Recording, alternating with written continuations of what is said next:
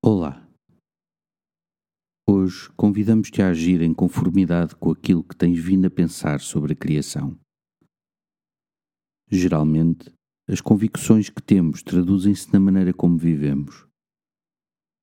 É assim na política, na religião, em algumas filosofias de vida e também na ecologia. É sobretudo no agir que se põe à prova a fortaleza daquilo em que acreditamos, mesmo que isso implique alguns sacrifícios diários. Houve esta passagem do livro dos Provérbios que reflete sobre a importância da disciplina e da vida prática. Sê fiel à disciplina, não a largues.